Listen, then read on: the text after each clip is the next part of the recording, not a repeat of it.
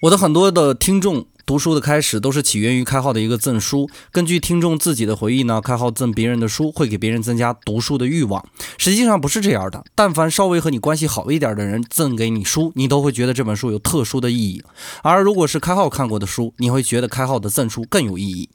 这就是著名的鸟笼逻辑。如果你有一个空鸟笼，要注意，这不只是一个误解，而是你会一直在思考鸟笼该如何处置，而你绝对不舍得直接扔掉鸟笼，卖又不知道去哪里去卖，而会为了鸟笼买一只鸟养起来。有时候仔细想想，我读书的习惯可能和我爸爸在我小的时候带我去书店有直接的关系。